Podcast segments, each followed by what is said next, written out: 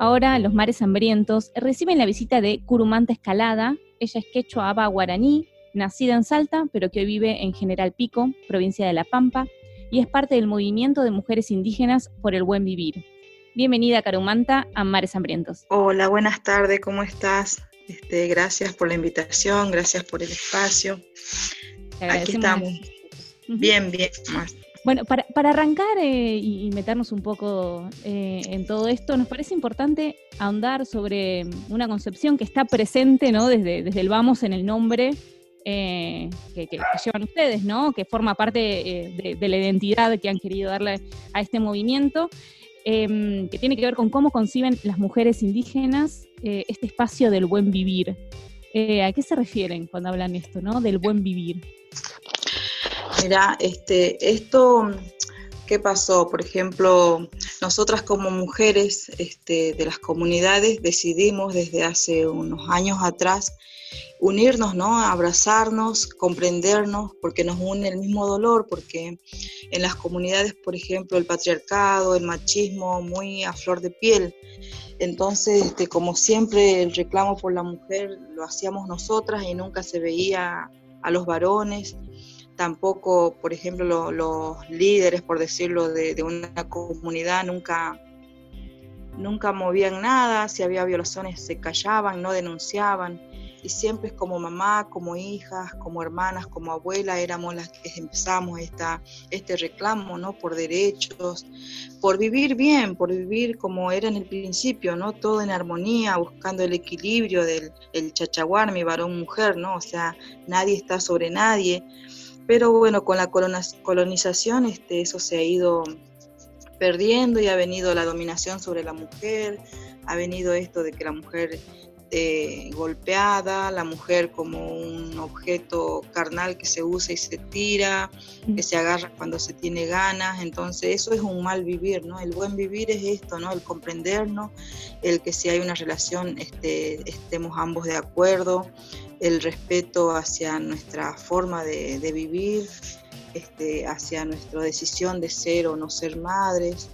Y, mm. todo eso es un buen vivir, por eso es el movimiento de mujeres este, por el camino del buen vivir, ¿no? porque queremos recuperar ese buen vivir por nosotras, por nuestras hijas, por nuestras nietas y por todas las mujeres de, todas partes de la Vía Yala. ¿no? Claro. Bien, sí, sin lugar a dudas es un buen vivir de manera integral. Y, pensaba ¿no? que este movimiento bueno, está conformado por mujeres guaraní, diaguitas, juan, mapuches, entre otras. Eh, ¿Querés contarnos, darnos un poco un, panorama eh, de la situación actual de las diferentes comunidades indígenas? Sí, bueno, nosotras dentro del movimiento somos 36 naciones, o sea que todo el territorio conocido como Argentina está, este, de todas las comunidades están ¿no? dentro del movimiento. Este, y la situación hoy en día es, es como hace muchos años atrás. Yo, como sabías, bueno, me crié en Salta, en Orán, y siempre vimos represiones. Cuando yo era chica, me acuerdo, y hoy tengo 45 años y seguimos, lo sigo viendo, lo sigo escuchando, ¿no? Este, esto de, el terricidio, de seguir despojándonos de las tierras, este, la matanza de, de la, de la vegetación, de los animales, o sea, el fuego desmedido, eh, quizás por ahí negocios de inmobiliaria, ¿no? Quemar para poder después tener un loteo o hacer edificios, y esto despojándonos de a poco. Actualmente todo esto sigue, eh, la violencia contra la mujer, en todas las comunidades se ve, este, hermanas golpeadas, hermanas que por ahí el marido llega machado y y les pega, le pega a sus hijos, la corre a la calle sin importar si ella tiene o no tiene a dónde irse, tampoco importarle la hora que es, ¿no? Y capaz que a la madrugada llega, les pega y los corre a la calle. Eh, también este, esto de, de que se separan a veces y el hombre se olvida de que la madre necesita darle de comer, necesita vestir a sus hijos. Este, bueno, es un problema en general, ¿no? Porque no tan solo en las comunidades pasa eso, pero, pero bueno, a veces la mujer indígena tiene menos, eh, menos oportunidad que, que, la de la ciudad, ¿no? Porque, por ahí en las comunidades hay muchas hermanas de que ni siquiera han terminado su escuela primaria o ni siquiera han tenido la oportunidad de ir a la escuela, entonces esto dificulta más a la hora de buscar un trabajo porque a veces el hecho de, de verte nomás un poquito más, más oscura de piel o de verte peinada distinto, los que te contratan, te contratan para esclavizarte trabajando en una casa y, te pagan monedas, entonces eso a veces no alcanza para, para darle de comer a tres, cinco o siete hijos en algunos casos, entonces es la situación que, que se vivió hace muchos años y se sigue viviendo, la represión, el olvido, la falta de respeto hacia los derechos, ¿no? Como personas ante todo. Mm, cosas este, siguen pasando. Eh, Carmonta, eh, sobre lo que decías recién, vamos a seguir profundizando porque hay algunas cosas que te quisiéramos preguntar respecto de, bueno, el tema del hay desalojos, no paramos de leer noticias en ese sentido, pero especialmente te quería preguntar por la situación de la Machi que ha quedado varada eh, por la pandemia, digamos, no, no es frontera a la cordillera, pero quedó eh, varada por la pandemia del, lado argentino, digamos, ¿no? Cuando necesita volver a, su territorio del lado eh, chileno, ¿qué, es lo que, lo que está pasando con ella? ¿Por qué no puede volver? Si nos puedes contar y, de qué se trata esta campaña. Bueno, yo te cuento, digamos, lo, lo poco que yo sé, porque también dentro del movimiento hay varios equipos y hay un equipo que está trabajando precisamente este, en este tema ¿no? de la frontera, la cordillera no es frontera.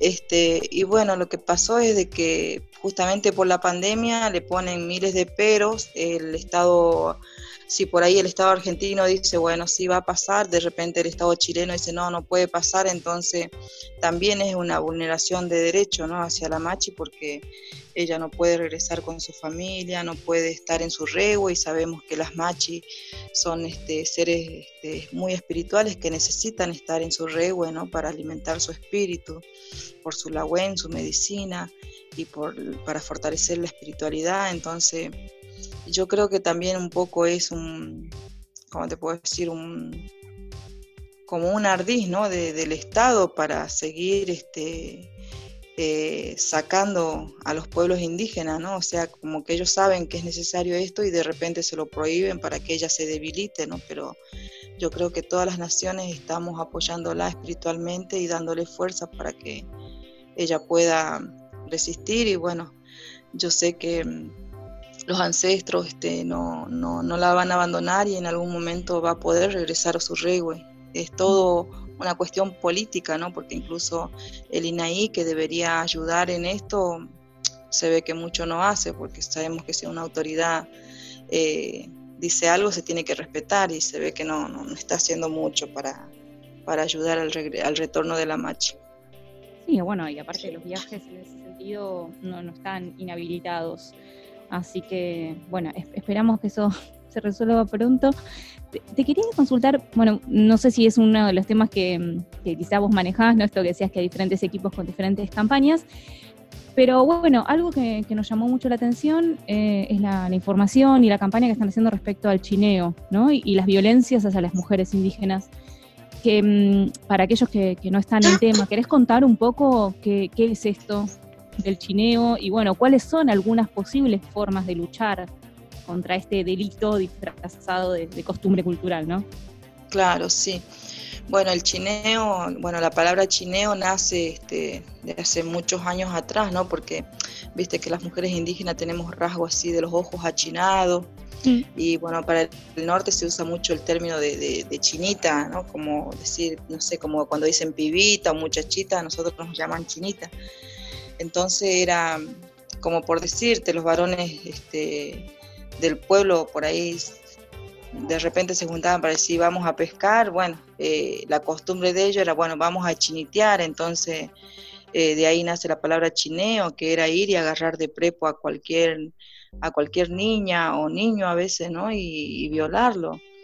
Y, es mucho más que una violación, no es una aberración, porque es una violación al espíritu, este, al cuerpo, ¿no? a, la mente, porque eh, es con tanto odio, es con, con, racismo, ¿no? Porque te está violando por ser indígena, este, porque no, no sé cómo, quizás la, la mente de un violador, bueno, viola a una mujer porque, no sé, le es algo imposible o porque, no sé, disfruta de eso, pero yo creo que cuando se trata de violar a las niñas indígenas es, este, es con ese odio, simplemente por ser india, este, te lo hago, ¿viste? Entonces eh, es muy, muy fuerte, ¿no? Y yo digo violación a la espiritualidad porque yo escuchaba a una abuela decir de que nosotras todas tenemos un espíritu ancestral, ¿no? Que, que llega este, a nosotros.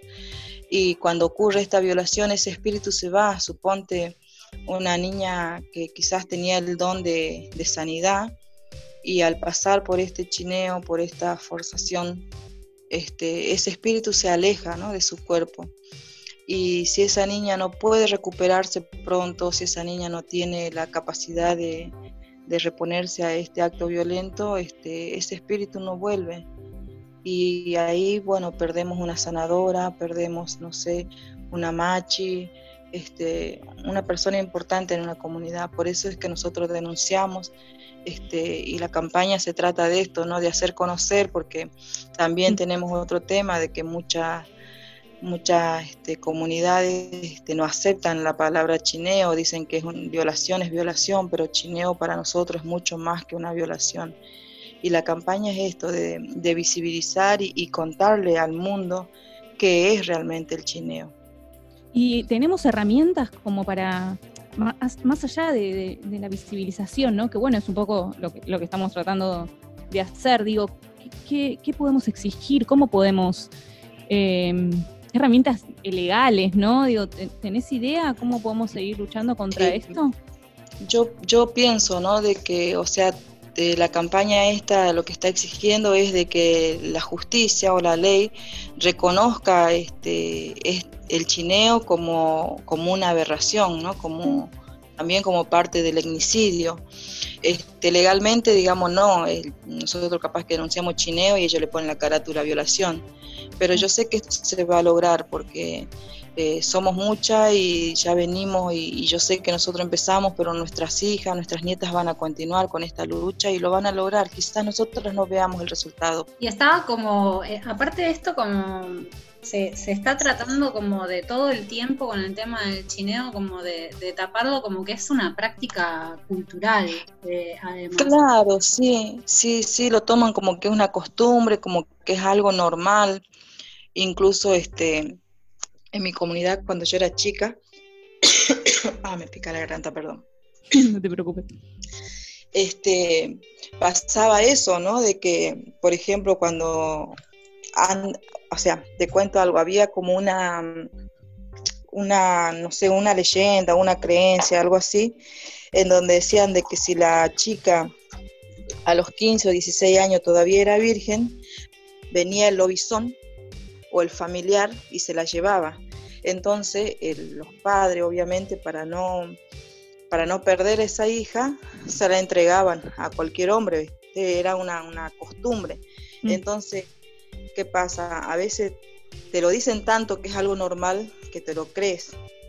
Y eso ha pasado capaz que en muchas comunidades, de que se ha ido arraigando como algo normal, como algo que tenía que ser así, y nunca se cuestionó.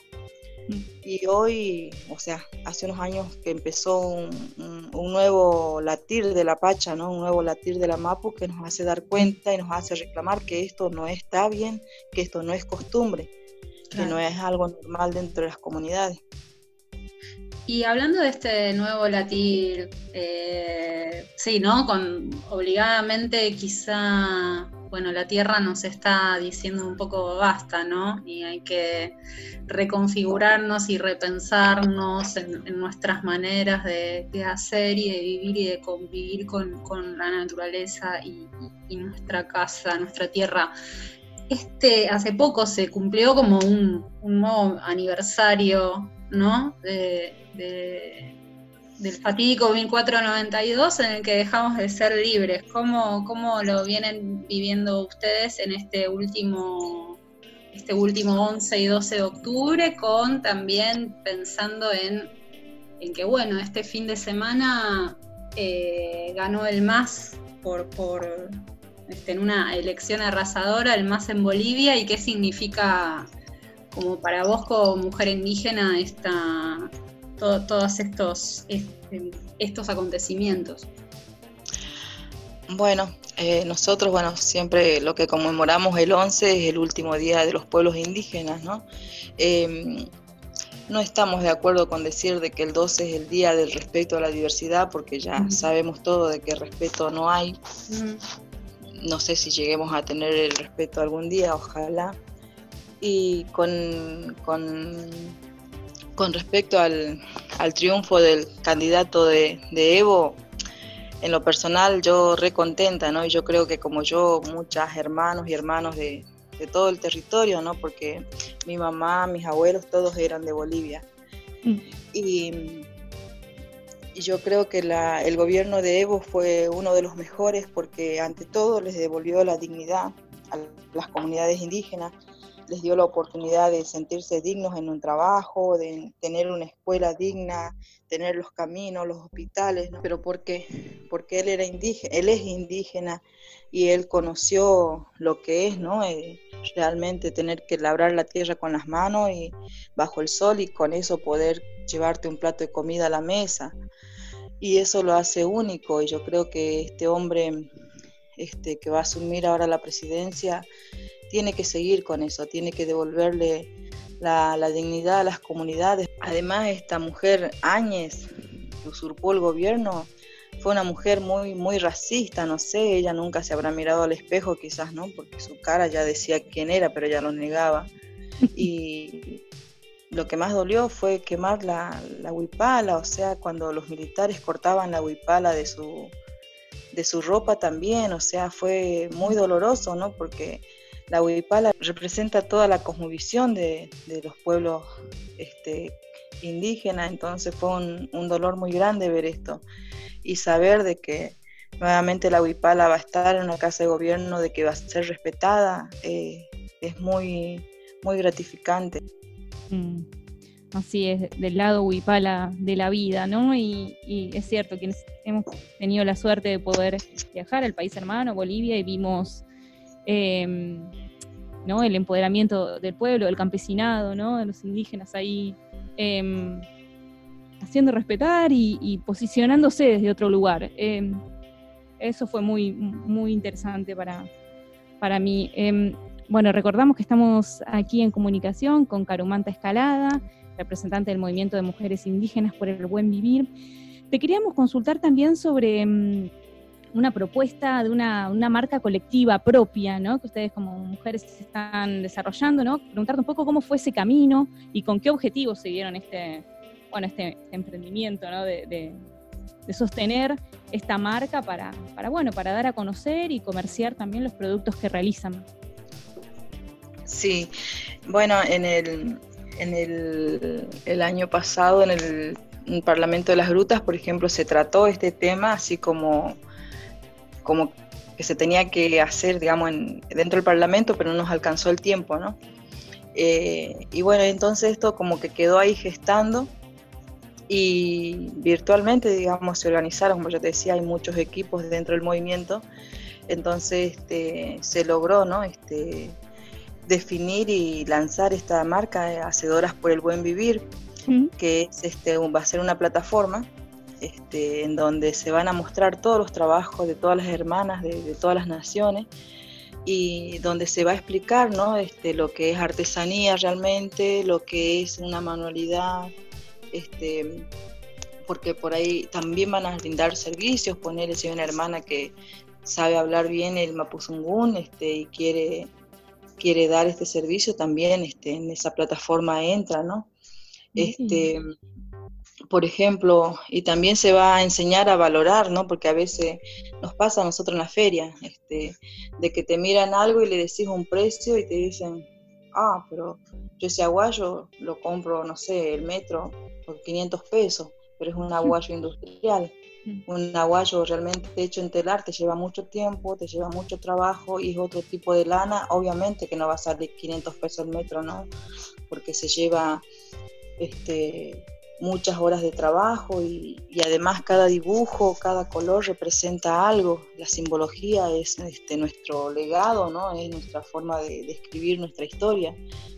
Este, y eso viene de, ancestralmente porque, como sabemos, no teníamos escritura, más bien era todo por dibujo, entonces cada guayo, cada dibujo que tienen en los macum de los hermanos mapuche tiene un porqué, tiene una historia, entonces este, no es lo mismo comprar algo industrial que comprar algo hecho por las manos.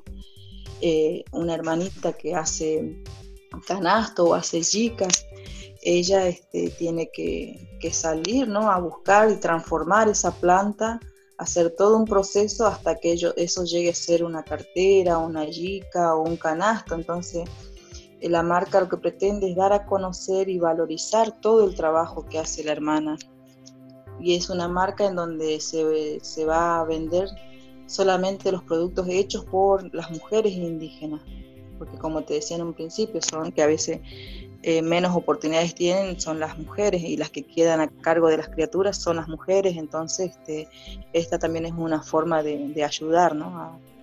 a, a la sobrevivencia. Es una excelente iniciativa, le esperamos ansiosa entonces esta plataforma donde se va a poder ver el trabajo de las hermanas y bueno, y también entiendo comprar y, poder eh, a través de algún mecanismo ¿no? que lleguen productos. Claro, va a ser una plataforma parecida a lo que es este Mercado Pago, creo que es, donde vos ves y si te interesa algo hay una cuenta donde vos depositas y después se arregla el envío y, y bueno, y todo eso este lo están armando las hermanas de logística, creo que es el equipo que, que ellas hacen eso, se está haciendo el catálogo también, entonces este las hermanas van mandando las fotos, van, describiendo qué es lo que van haciendo, o videitos en donde ellas cuentan cómo elaboran las cosas. Y, esto es muy, es muy, ¿cómo te puedo decir? Es, muy valioso, ¿no? Para la, la, sociedad también, para que conozcan, porque a veces quizás no tienen idea cómo, cómo llegó una planta a ser una cartera, por decirte y esto también es parte de, visibilizar, ¿no? de que nuestras costumbres ancestrales siguen en pie a pesar de, tantas cosas, nosotros seguimos practicando nuestra, nuestra artesanía ancestral. No, te decía de que, y bueno, entonces esta marca para nosotros es, no sé, algo muy, a lo que le ponemos mucha gana, le tenemos mucha, mucha esperanza, ¿no? Y mucha confianza, porque también este, otra cosa es de que, ¿viste? como es costumbre para allá, para el norte, capaz que van con una bolsita de mercadería y le cambian, por decirte, por cinco yicas. Capaz que la mercadería le salió 500 pesos, se traen cinco ah. y esas yicas en ciudad las venden a mil, dos mil pesos, entonces también es como una estafa. Y esta plataforma va a dar lugar a eso, ¿no? Al respeto también del trabajo de las hermanas. Sí, un precio justo también, por lo que, decías. Y sobre todo, bueno, siempre con este eje sobre el tema del, respeto y demás, bueno, viste que mm, eh, recientemente Argentina adhiere al acuerdo de Escazú, que entre, entre distintos puntos implica como, bueno, que es, es obligación consultar, digamos, y mantener informadas a las comunidades de los emprendimientos que se hacen en en las regiones, ¿no? Cuando se instala una empresa con, con, algún megaproyecto extractivista, ¿no? Típico en el sur, que lo vemos en Vaca Huerta. Bueno, ustedes saben muy bien de todo esto. Y estos días están habiendo bastantes desalojos en relación a, esto. ¿Qué, ¿Qué, lectura haces ahora? ¿Por qué ves que en este momento está sucediendo justo en este momento?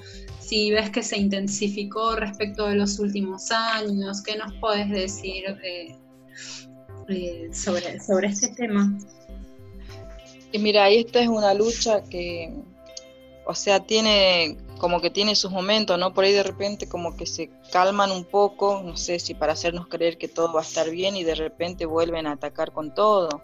Mm. Este, nosotros, bueno, estábamos recibiendo información de los hermanos en Río Negro, en Neuquén, de que estaban siendo este, reprimidos, ¿no? Por defender un río, entonces... Este, también.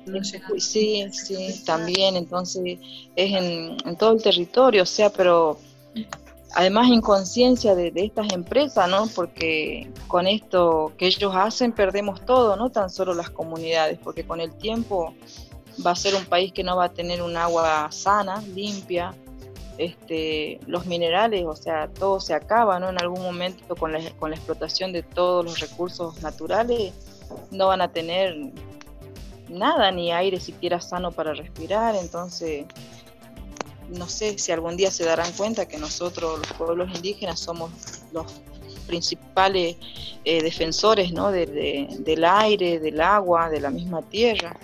Y, y, es tan grande la ambición o tan ciega la ambición que tienen de que con violencia, con, no sé, con cizaña, este, quieren, quieren este, callarnos, quieren este, meternos miedo para que desistamos de la lucha, pero nosotros este, lo hacemos por todo, no tan solo por nosotros, porque el territorio es para el aire, el agua, la tierra es para todos, no tan solo para nosotros. Entonces, este, estos días nosotros, con más con el tema de la pandemia, lo único que podemos ayudar es en difusión y en denunciar por medio de las redes sociales, porque ojalá pudiéramos viajar e ir y acompañar desde el territorio, pero esto también nos ata, nos encierra. Bueno, Caromanta, muchas gracias por, por traer em, información sobre las situaciones problemáticas que están pasando cada uno de los territorios, ¿no? las luchas vigentes que tenemos que darnos, eh, las propuestas también que vienen trabajando y todo, y todo lo que hace a este buen vivir, ¿no? que hacías referencia en el inicio, pero bueno, en toda esta entrevista. También te agradecemos mucho, les mandamos un abrazo grande a todas las hermanas que forman parte del movimiento de mujeres indígenas por el buen vivir. Bueno, muchas gracias a ustedes por, este poquito de tiempo y bueno, Jayaya por todos los pueblos, Marichihueu, que la lucha continúa y, y fuerza a todos los hermanos de los territorios que están pasando por los problemas y y ojalá tomemos conciencia todos y defendamos esta pacha, esta mapu, ¿no? que, que nos está dando un mensaje. Quizás no lo interpretamos todo, pero nos está dando un mensaje con esto. Gracias. Gracias a vos, Caromanta. Despedimos así a Caromanta Escalada del Movimiento de Mujeres Indígenas por el Buen Vivir de Mares Hambrientos.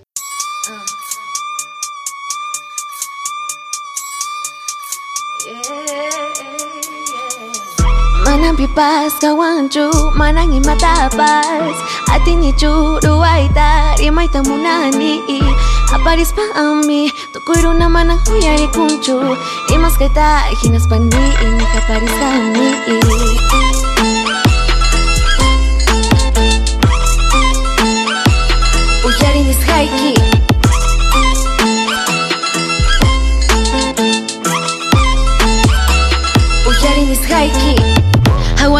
momentu eta pik eskaipi jaguani Atskita jinebtu jarini, hati nizkanta Manan pipazka wantxu, manan nimata pasati nitxu Rua eta harima eta munani, aparez pami Tokoi runa, mana uiaren kutxu Nimaz gaita, hinaz panini, aparez akmi Tokoi kaipai wan, ima Manang pipas kawanchu, manang imatapas Atinichu ruwaita, rimayta munani Aparis pa ami, tukuiro naman ang huyari kunchu Rimas kita, hinaspandi, ini kaparis kami. Echa kaparita, sumakta takisa chanatang huyari kaku Runa kuna, yakiska, awani, aswana na aita Uyaru na kuna, manang ayin taros pa Yohanchik, uyokonchik, atiruas kanita изба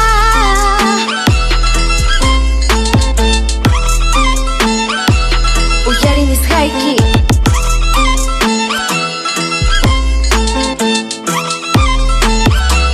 У Ярины с хайки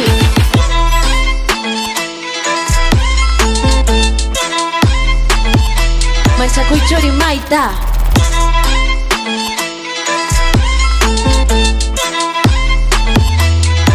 Chori maita Mírame, ahora soy más fuerte.